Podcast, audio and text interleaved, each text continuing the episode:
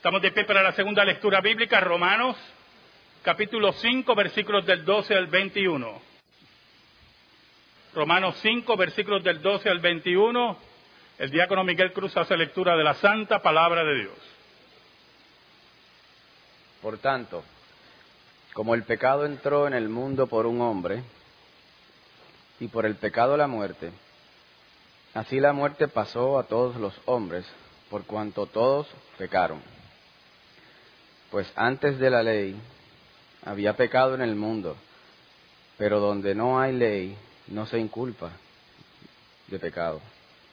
No obstante, reinó la muerte desde Adán hasta Moisés, aún en los que no pecaron a la manera de la transgresión de Adán, el cual es figura del que había de venir.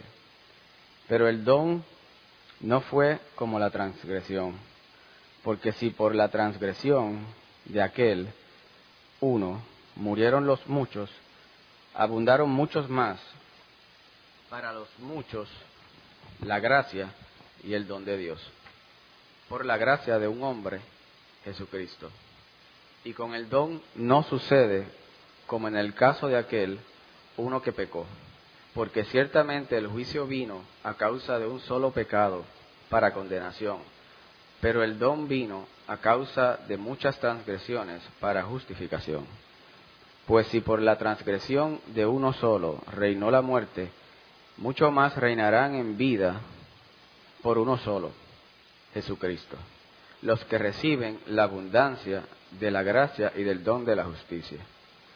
Así que, como por la transgresión de uno vino la condenación a todos los hombres, de la misma manera por la justicia de uno, vino a todos los hombres la justificación de vida.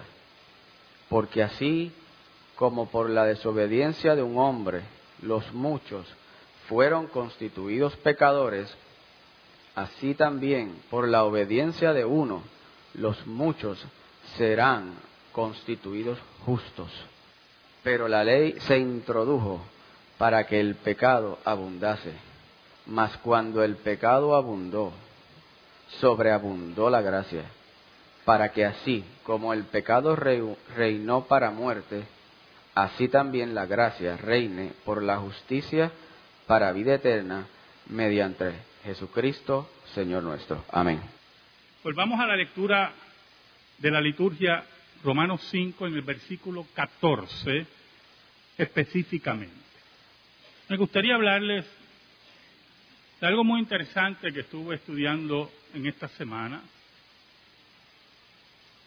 Paul Bitts.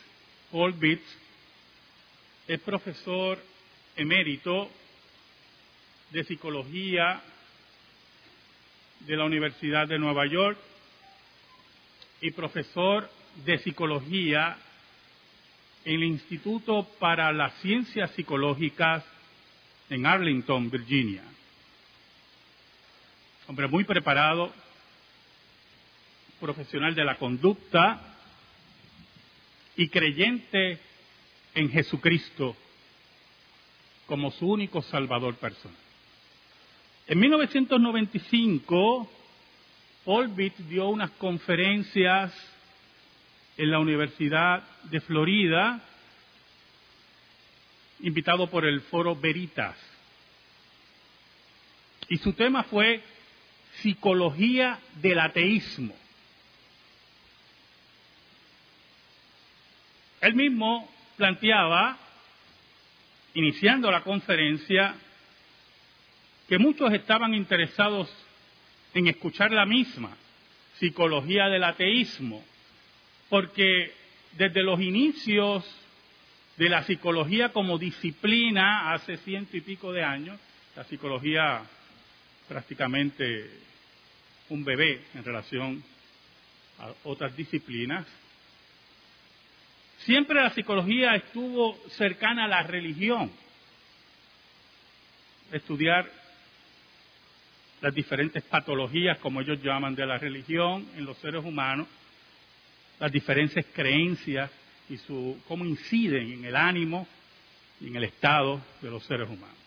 Por eso, cuando oyeron psicología del ateísmo, muchos se acercaron, estaba el salón de conferencias de la Universidad de Florida repleto.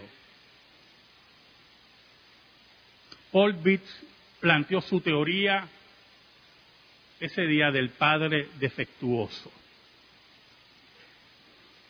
Y cuando yo estudiaba a Paul Bitts, cuando habló de padre defectuoso, pues yo levanté rápido las defensas. Eso no muy freudiano. Pero él mismo fue aclarando en las conferencias, muy interesante, que más que freudiano, él venía a exponer su teoría que los grandes ateos en la historia de la humanidad, un gran por ciento de ellos, sufren el síndrome del padre defectuoso o ausente y transfieren esa culpa, ese coraje, ese odio al Padre de todas las luces, Dios. Y muchos teorizaban en contra de la existencia de Dios y cuando usted buscaba, había un padre ausente, había un padre abusivo, había un padre defectuoso. Oramos. Gracias te damos, Señor por tu palabra. Cuán hermosa es tu palabra. No tiene grandes verdades tu palabra. Tu palabra es la verdad. La única verdad. Que esa palabra, Señor, quede sembrada en nuestro corazón en esta mañana. En el nombre de Jesús. Amén. Y amén. El apóstol Pablo nos dice en el versículo 14, no obstante reinó la muerte desde Adán hasta Moisés. Dios le hizo una advertencia a Adán y a Eva. El día que quebranten el acuerdo, el pacto de obras, el día que extiendan su mano al árbol prohibido por Dios, ese día morirán.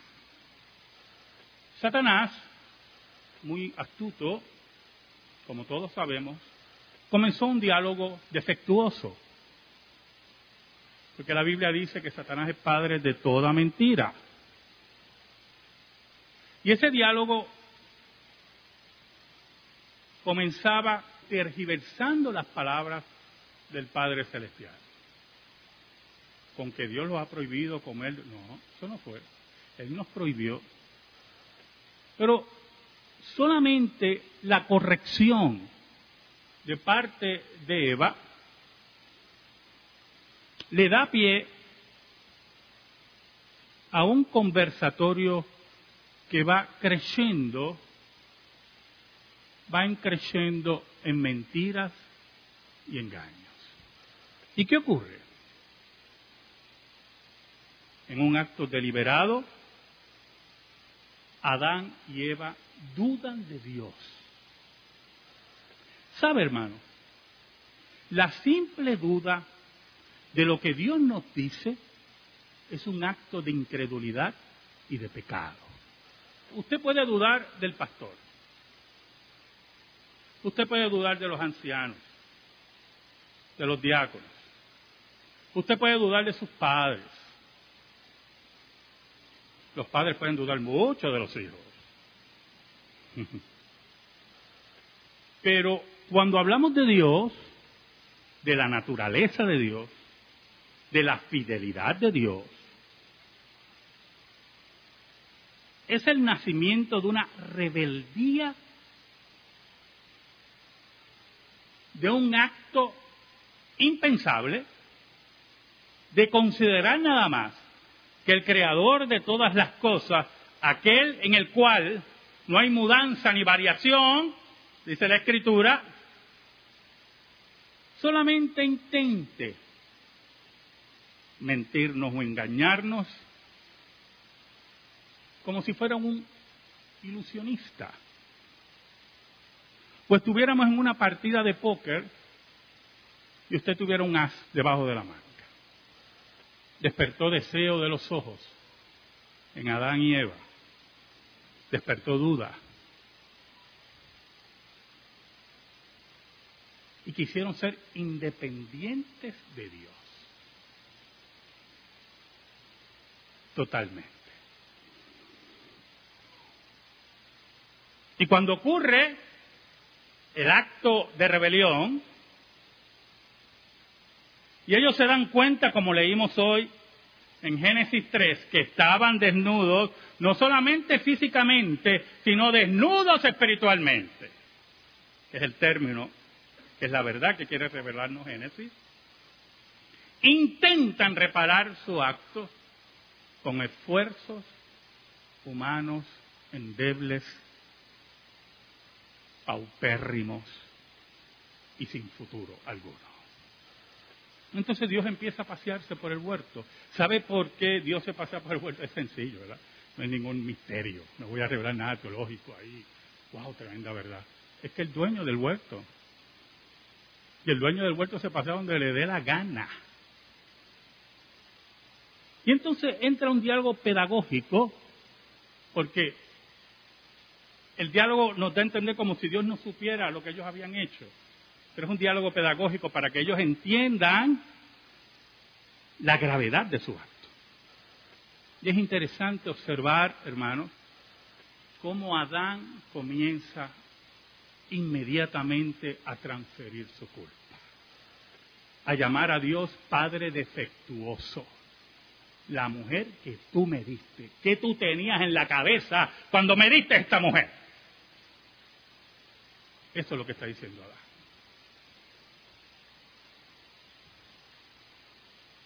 Es lo que decimos cuando nuestra fe entra en un proceso endeble,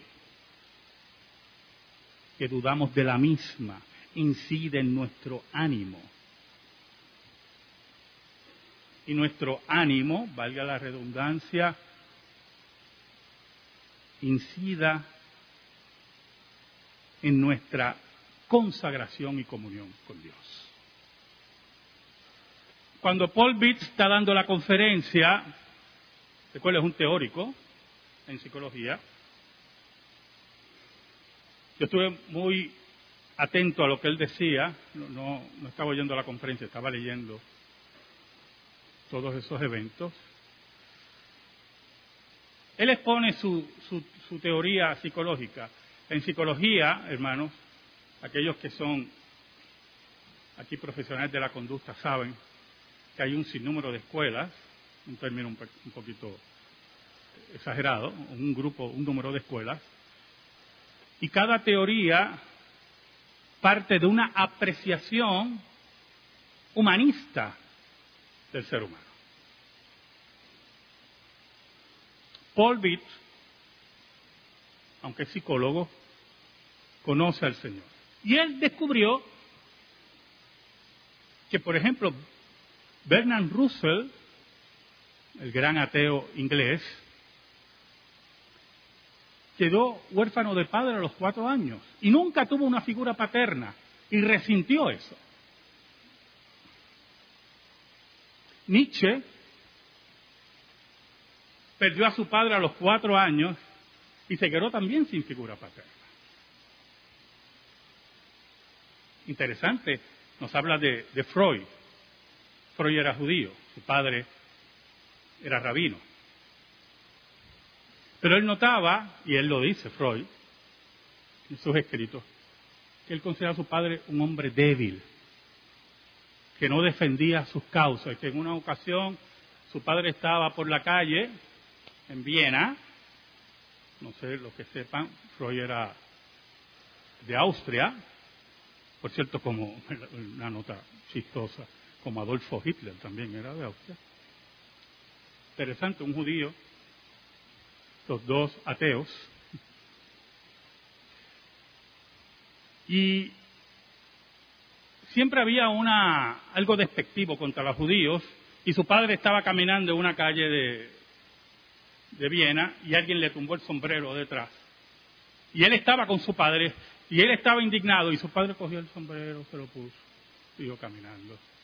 Y él resintió mucho eso porque él creía que eso era una injusticia. Claro que era una injusticia, era un acto racista, xenofóbico, pero él resentía que su padre no se defendía.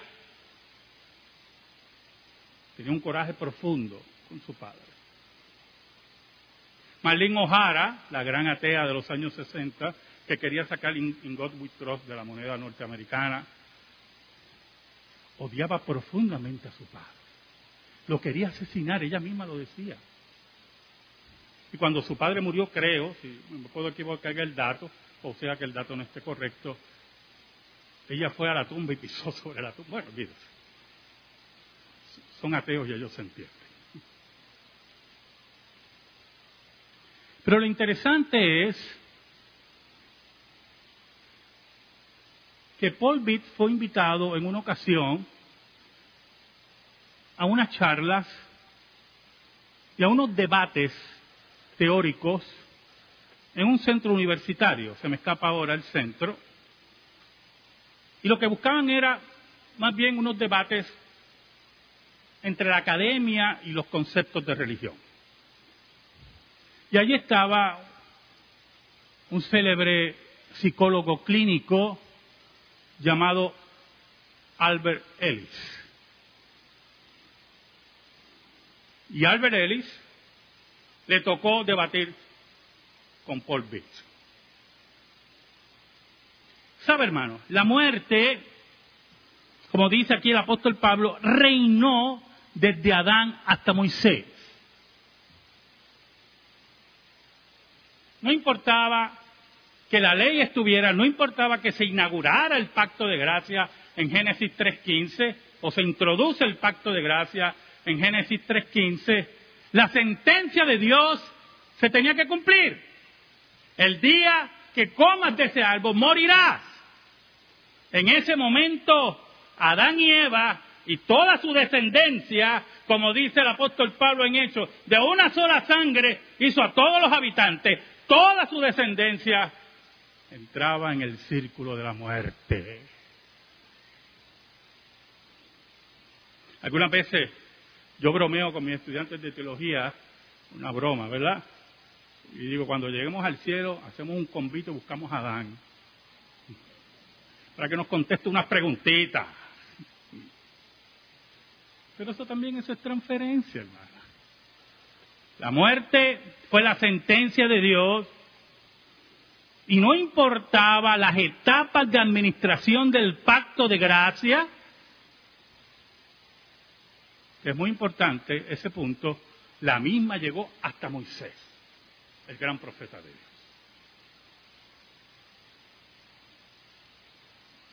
No importaba, hermanos, todas las misericordias de Dios, la muerte reinaba. Y algunas veces los seres humanos queremos obviar la muerte. Creemos que con fórmulas mágicas, algunas todavía hay gente que está hablando que tarde o temprano la medicina vencerá la muerte. Yo me quedo estupefacto. Yo no entiendo, ¿verdad? Todos, por lo menos los estudiantes aquí de ciencia, saben que cada vez que pasan siete años, todas nuestras células han sido renovadas. Cada siete años, siete a ocho años. Y seguimos muriendo. Porque la sentencia de Dios nadie la puede revocar.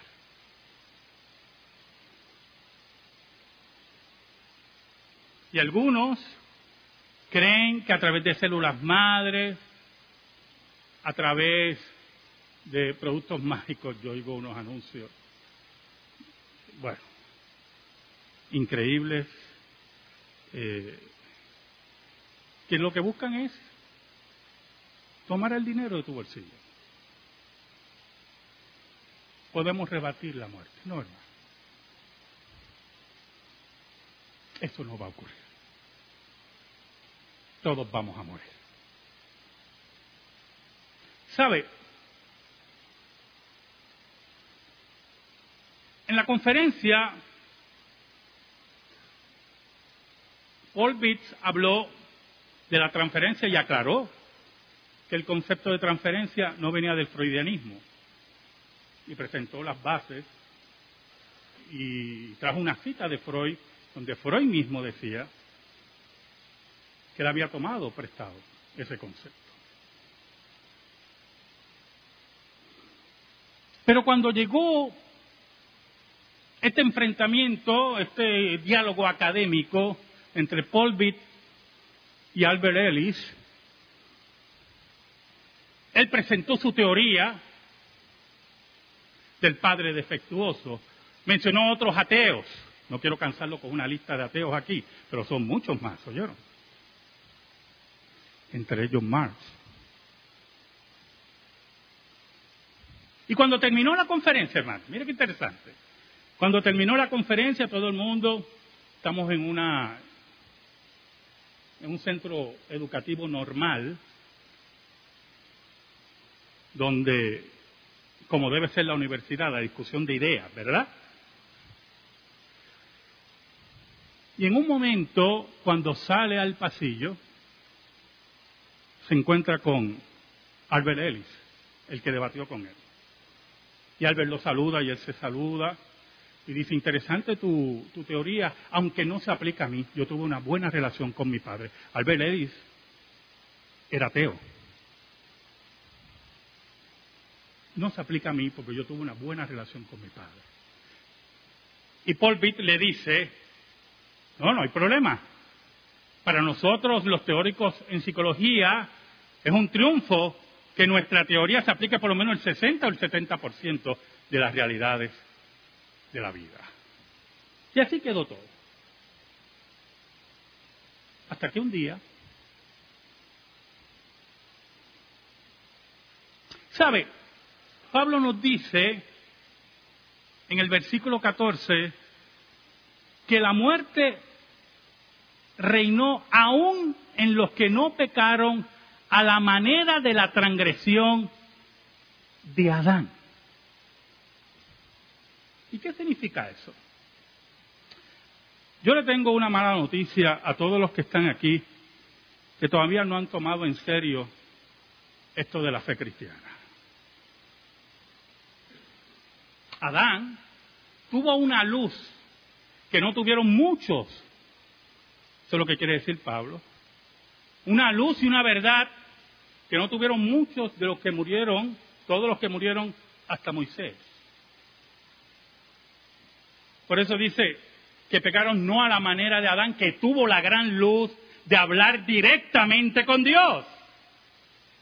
Muchos de ellos adoraban a otros dioses, adoraban animales, pero eso no los eximía de su pecado. Eran idólatras, y habían convertido la creación en su Dios.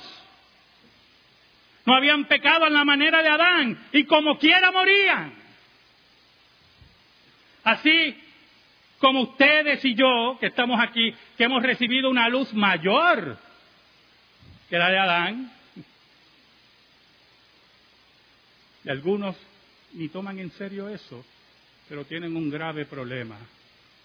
Ya oyeron de esa luz y serán juzgados por lo que usted, por lo que usted oyó en este púlpito.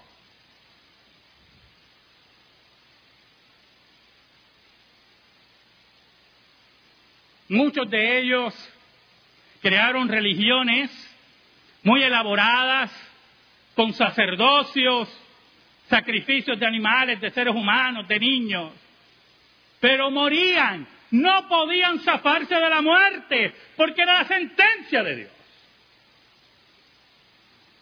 Sus intentos, los egipcios, momificaban a sus faraones y sus reinas con un pensamiento así peregrino de una inmortalidad. Y hoy esos inmortales los exhibimos en museos en Nueva York en Inglaterra, en Rusia. Esos son los inmortales de los egipcios.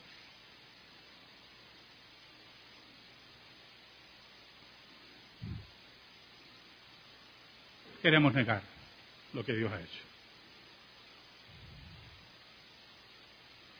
Un día, y quiero que escuchen esto,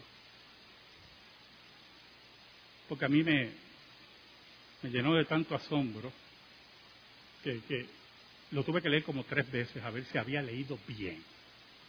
Y después se lo comenté a mi esposa, de la increíble capacidad del ser humano en como caído un día Paul Bitts, este creyente, dice que volvió a Nueva York y estaba hablando, y estoy leyendo, por teléfono con un amigo de él, editor de una de un editorial, una casa de publicaciones para ser exacto, y él le habla del contenido del Congreso, donde hubo el pequeño debate con Albert Ellis. Y él quería mandarle una copia de la ponencia. Entonces, este editor, escuche esto hermano, le dice, oye, ¿sabes Paul? Que tu teoría le aplica a Ellis. El mismo que le dijo que tenía una buena relación con su padre. Y él dice, pero ¿cómo va a ser? ¿Cómo se lo va a aplicar a él? Y si él me dijo que tenía una buena relación con su padre. Y el editor le dice, buena relación. Ellis creció en Nueva York, Albert Ellis, entre los años 20 y 30. Su madre tenía problemas emocionales y su padre era un adúltero incontinente que incluso llegó a abandonar a su familia. El matrimonio había tenido dos hijos, Albert y su hermano, no mucho mayor que él. La madre se vio incapaz de sostener económicamente a sus hijos por su inestabilidad emocional, dos, niños, tuvo que ser recluida y ellos estuvieron en las calles en la década del 30. Y de vez en cuando, en Nueva York, en los años 30, en medio de la depresión, esos dos niños se encontraban con su gran padre, ese santo varón, irresponsable e hijo de Satanás. O se lo encontraban en la calle, o se lo encontraban en alguna fiesta de esas raras ese era el padre de Albert Ellis. Y Paul Bitt dice en este escrito lo siguiente, personalmente no puedo creer que hasta el último momento Albert fuera capaz de negar la realidad de su vida. Un hombre que se dedicó toda su vida profesional a la terapia emotiva. Porque cuando Paul Beach expuso su teoría, a Albert le llegó hasta lo más profundo de su corazón. Y algo le decía en su corazón, Dios existe.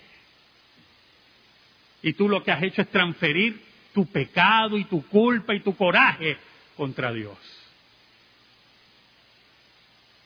Pero era muy difícil, para él era imposible y prefirió negar su realidad ante el teórico cristiano antes de aceptar que Dios existía y que la teoría se le aplicaba a él.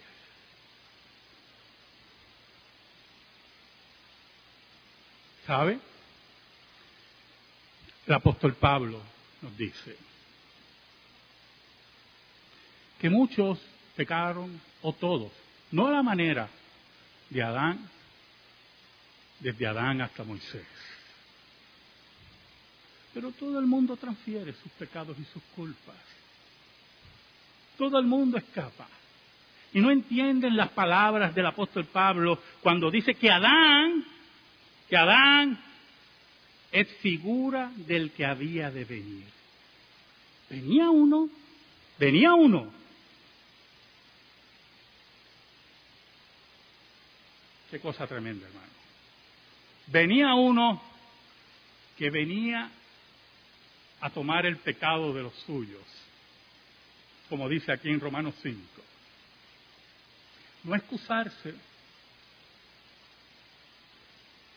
venía uno que ante la sentencia de muerte de Dios iba a traer la resurrección y la vida.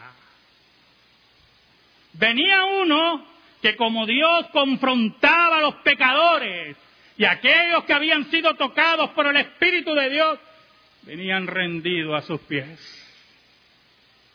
Venía uno, como dice aquí el apóstol Pablo, que vencerá finalmente la muerte y que le dice a los suyos, yo soy la resurrección y la vida. El que cree en mí, aunque esté muerto, vivirá. Venía uno que nos iba a decir, no culpes a nadie. Yo sé cuál es tu carga.